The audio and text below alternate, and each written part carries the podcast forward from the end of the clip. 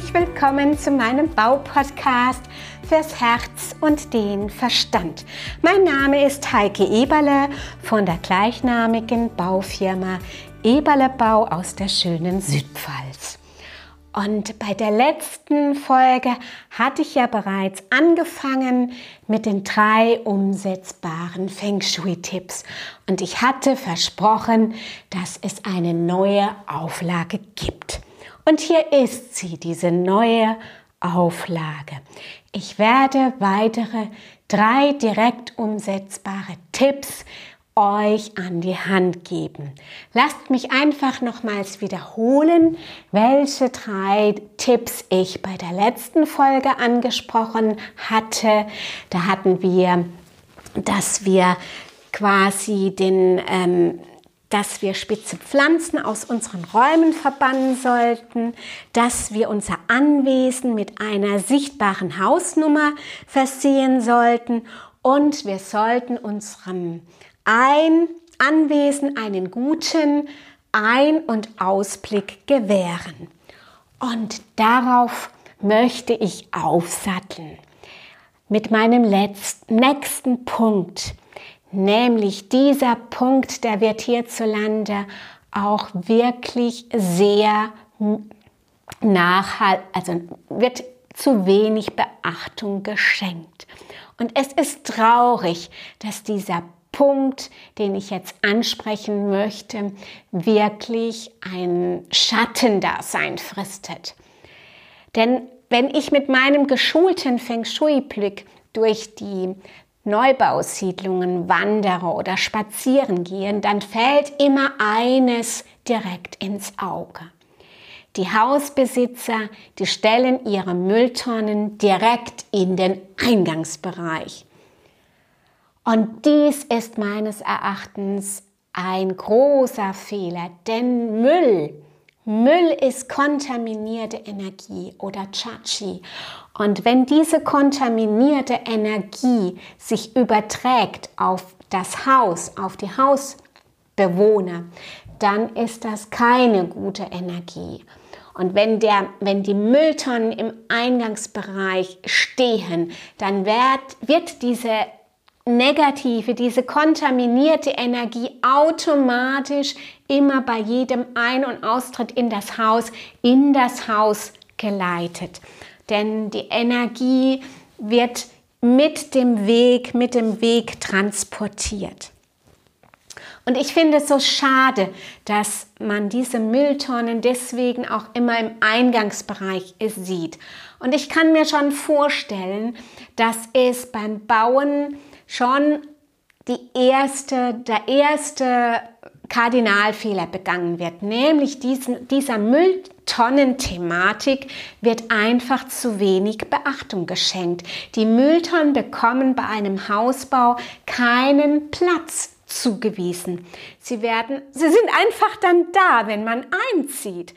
Und die Mülltonnen vor fünf oder vor zehn Jahren hatten wir vielleicht noch zwei Mülltonnen aber sie wachsen an.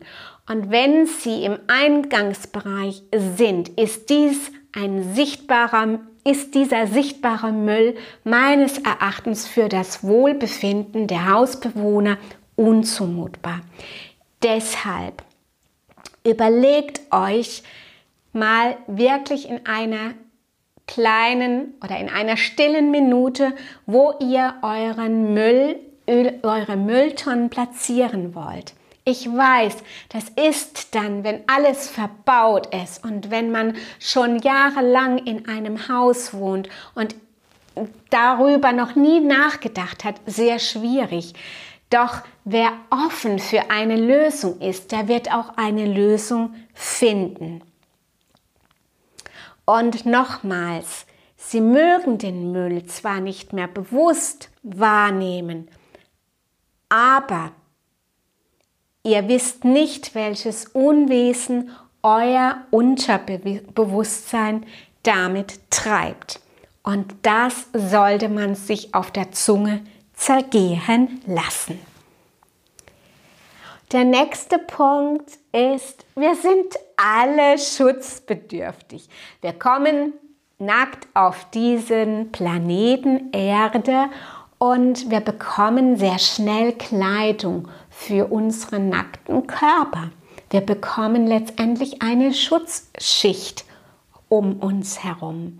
So ist es auch, dass die zunehmende lichtdurchflutete Bauweise, die sich in den letzten Jahren immer wieder äh, durchsetzt, einen gravierenden Nachteil hat. Wir machen uns dadurch von allen Seiten angreifbar. Dabei brauchen wir heute mehr denn je einen Rundumschutz, damit wir uns richtig, richtig gut wohlfühlen und gut fühlen. Und das ist, ist in unserer Zivilisation leider etwas abhanden gekommen. Und aus diesem Grunde etwas ungewöhnlich, wieder dorthin zu schauen, wo uns Schutz fehlt. Auch ich habe dieses Thema etwas lapidar abgewunken. Doch gerade wegen der Reizumflutung, die wir alle Orten haben, ist es für mich heute ein großer Appell an die Menschheit, sich mit den Schutzmöglichkeiten gut zu versorgen. Das hat auch was mit Selbstfürsorge zu tun, damit wir in dem stressigen, hektischen Alltag gut bestehen. Und dazu gehört beispielsweise ein seitlicher Schutz in den Innenräumen. Bei vielen Häusern sieht man zum Beispiel gar keine Vorhänge mehr. Es ist einfach en vogue, modern. Doch die alte Bauweise und die, das alte Baumeisterwissen sagt, dass ein Sichtschutz in Form von Vorhängen für unser Wohlbefinden sehr wichtig ist. Und auch denken Sie an den Schallschutz. Vorhänge absorbieren den Schall. Und dadurch fühlt man sich auch wohler und es klingt nicht so hell. Deshalb ist es sehr wertvoll, ähm, sich einen Sichtschutz zuzulegen, und um auch die durchschießende Energie, die meist durch das Fenster eindringt und direkt auf die gegenüberliegende Tür hindurchfließt, einfach zu bremsen und zu blockieren. Und auch der Schutz an den Füßen durch einen Teppich bringt uns ein behagliches Wohlgefühl. Also ihr seht, wir sind alle sehr schutzbedürftig. Und mein letzter Tipp für heute, bringt Farbe in euer Leben. Ja, Farbe bereichert unser Leben in allen Ebenen. Farblose Wände beispielsweise sind sehr trostlos und jeder Mensch ist auch sehr individuell und mit seiner DNA einzigartig so hat auch jeder Mensch eine einzigartige Farbpräferenz, die wir im Feng Shui berücksichtigen. Und dieses Wissen nutzen wir bei der Raumgestaltung und können den Menschen dann in, einem, in seinen förderlichen Farben stärken und unterstützen. Und so wird auch wieder das Wohlgefühl, Wohlgefühl gefördert. Und jede Farbe hat auch seine eigene Energie.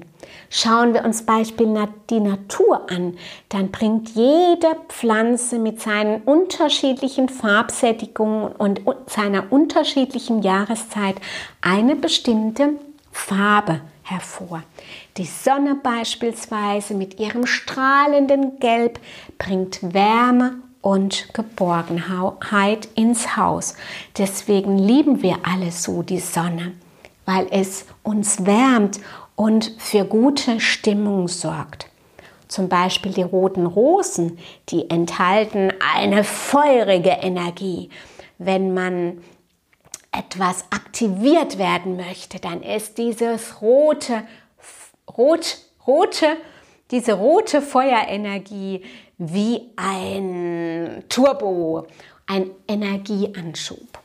Ja, und so können wir angepasst auch noch an die, an die eigenen Farbpräferenzen, die wir im Feng Shui, Feng Shui ausloten, können wir durch Farben in der Tapete, in der, in der Wand, in den Sitz, ähm, in den Kissen beispielsweise, in den Vorhängen, in den Teppichen, in allem können wir uns mit den richtigen, guten, förderlichen Farben umgeben. Und das stützt uns und fördert uns in unserem Alltag. Und unser Alltag ist heute schwieriger denn je und wir brauchen solche unterstützende, umgebende Faktoren. Ja, das waren nun wieder drei weitere Feng Shui-Tipps direkt zum Umsetzen. Und wenn ihr in die Tiefe gehen wollt, könnt ihr, könnt ihr euch gerne an mich wenden oder kommt beispielsweise auch in die Facebook-Gruppe Wohnlust 50.